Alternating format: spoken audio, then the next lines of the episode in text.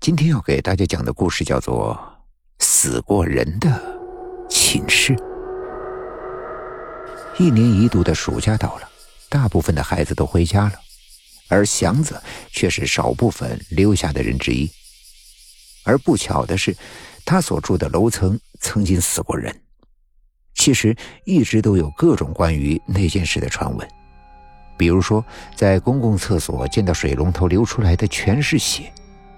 还有看见浑身是血的人，还有就是关于此人死亡内幕，也是传的有千百种说法。而作为他所在的班级唯一留下来的人，他的心里自然对这些事是有些畏惧的。那天祥子从外面回来的时候，已经是非常的晚了。回到寝室的祥子，在简单的洗漱之后便睡去了。可是夜里，一个滴答滴答的声音传进了祥子的耳朵。祥子突然惊醒。那滴答滴答的声音听起来应该是水放流水的声音，但是节奏似乎有点不像。听着这个声音，祥子似乎怎么也睡不着了。于是他拿起了手机，给自己的室友安子打了一个电话，但是传来的却是。您所拨打的号码不在服务区，请稍后再拨。也就是在这个时候，祥子觉得自己要去一趟厕所，也就是说，他必须要去一趟传出滴答滴答声音的水房。在床上思想斗争了很长的时间，祥子终于是下了床，朝着水房而去。楼道里的灯光是昏暗的，而且。透露着一种阴森的气息。不过，既然已经出来了，祥子也就只能继续向前走着了。但就当他刚离开宿舍没多远，一阵阴风从祥子的身边吹过，而不巧的是，祥子宿舍的门被这股阴风给吹上了。而祥子这次出来，并没有带钥匙。祥子无奈的摇了摇头。他可以感觉到自己的心现在跳得有多快，而这个时候他已经来到了水房的门外。箱子深呼吸了一下之后，推开了水房的门。在推开门的那一瞬间，祥子的心算是彻底的放下了。原来滴滴答答的声音是由于有人没有将水房的水龙头关紧造成的。祥子虽然有些害怕。但是心却总算是放下了一些，于是他越过了水房，朝着厕所走去。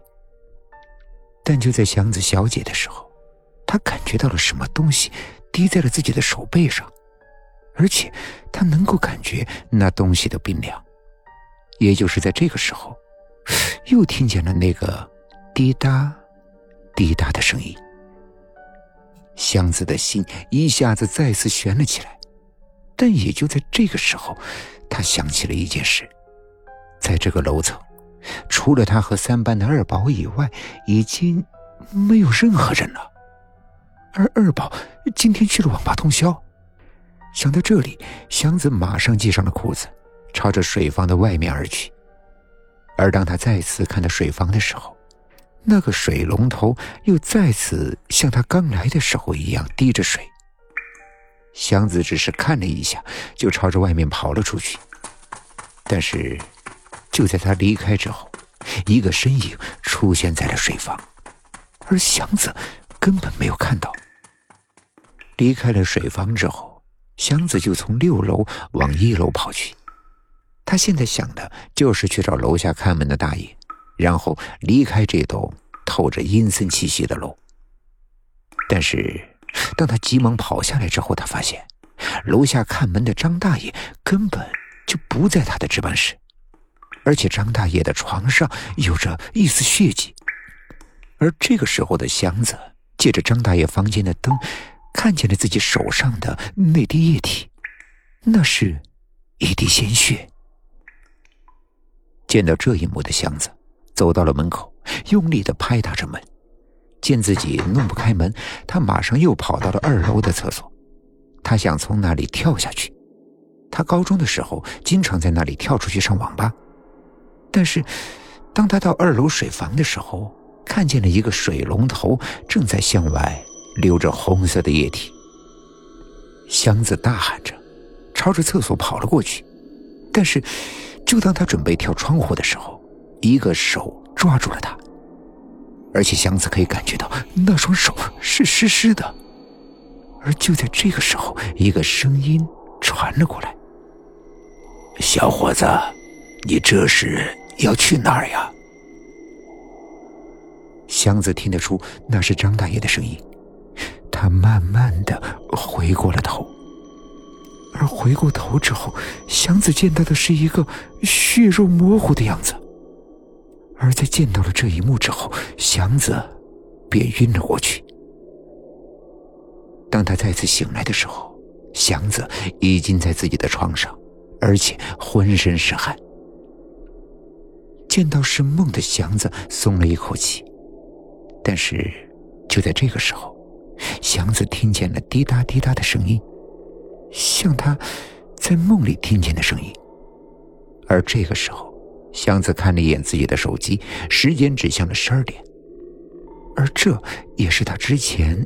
在梦中醒来的时间，也就在这个时候，祥子看见了自己的手背上有一个已经干了的血迹。